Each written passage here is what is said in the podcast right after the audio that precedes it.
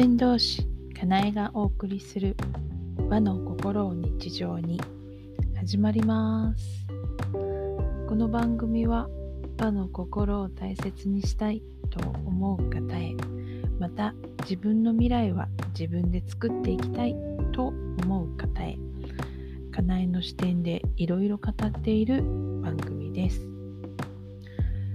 今日のお話は自分甘やかしのすすめ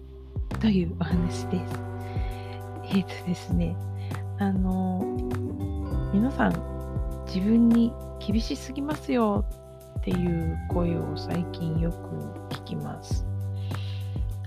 えー、日本人の特性なのかもしれませんが、あの、いいことと悪いこととあったら、悪いところを反省しましょうっていうのはちっちゃな頃から言われてるし大人になってからも言われたり言ったりするのでね悪いところを直そうっていうのはするんですけどじゃあ逆に良かったこと良いところそれに対してそれをうん良いところを自分でちゃんと認めたりとかあと良かったねって言われて素直に喜んだりとかできますかっていうとそっちはなかなか喜ばなかったりするんですよね。先日あの先導士協会の方から今年の新人賞ってもらいましたっていうお話をしたんですけどその時も私自身もなんかこう喜ぶっていうことを忘れていてお知らせすることをが頭になかったんですね。でもあちゃんみんな厳しすぎるよ自分にでちゃんと喜ばなきゃっていうこの言葉が頭によぎったのであの時は素直にあのもらいましたっていうことが言えたし、言うようにはしたんですけどね。あの、良かったことを喜ばないと自分が認められなくなってしまうっていう弊害が出てきますね。で、あの、一つ達成しても、いや、まだまだみたいになっちゃうと、ね、困るんですよね。だから、ちっちゃな頃、うん、まあ学校で、例えば、一番わかりやすいのはテストですよね。はい。あの、国語の漢字がなかなか覚えられなくて、漢字のテストが、まあ、例えば60点だったとしますよね。で、あの、それをこう毎日毎日ちゃんと漢字の練習をしてやっと漢字テストがあの満点取れるようになった100点取れるようになったってなったら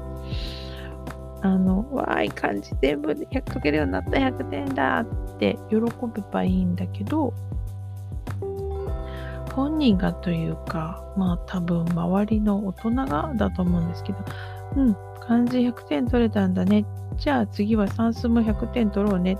て言って次の課題を出していくんですよね。で、はい。で、えーってなるけど、ほら、誰々ちゃんはそうだよ、そうだよね。って、あれもあれも100点取れてるよね、みたいなことを言われたり、お兄ちゃんはお姉ちゃんはとか、場合によっては弟は妹はとか、そんな風な比較をされるんですよね。比較ばっかりされると、どんどんどんどん比較が進んでいって、自分ができるようになって喜ばなきゃいけないような時が来ても、また次の比較対象を見つけて認めない自分を認められないまだまだっていう風になっていくっていうんですよね。それって大人もみんなやってたりするみたいです。はい。うん、まあ目標を決めてそれを達成しても達成してみたらいやこれぐらいのことみんなできてるって思ってしまっていややっぱりまだまだ次はこれぐらいいかないとっていう感じでまあ階段を上るようにステップアップするのはいいのかもしれないですけど忘れてはいけないのはあの自分を幸せにするっていうことを忘れちゃいけないなって思います。皆さん、天命に向かってあなたたちの命を運んでいる、命を運ぶが運命なんですね。天命に向かっている、天命にたどり着くとき、絶対必要なことは自分が幸せであることなんです。で、幸せであることだけじゃなくって、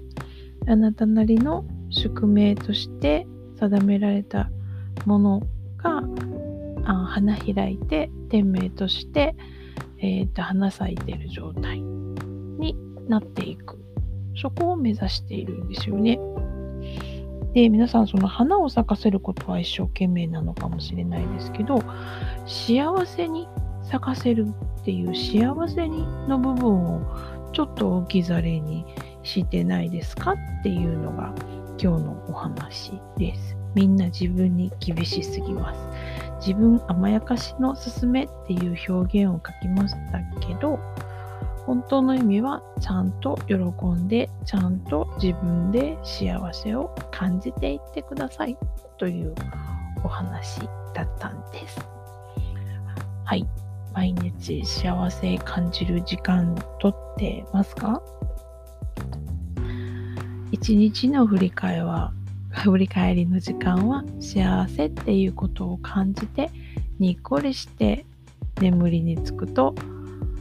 運気が上がると後期師匠もおっしゃってましたので特に寝る前振り返りをして自分甘々で幸せだったなって振り返って一日をにっこりして終えて眠りにつきたいなって思います。はい。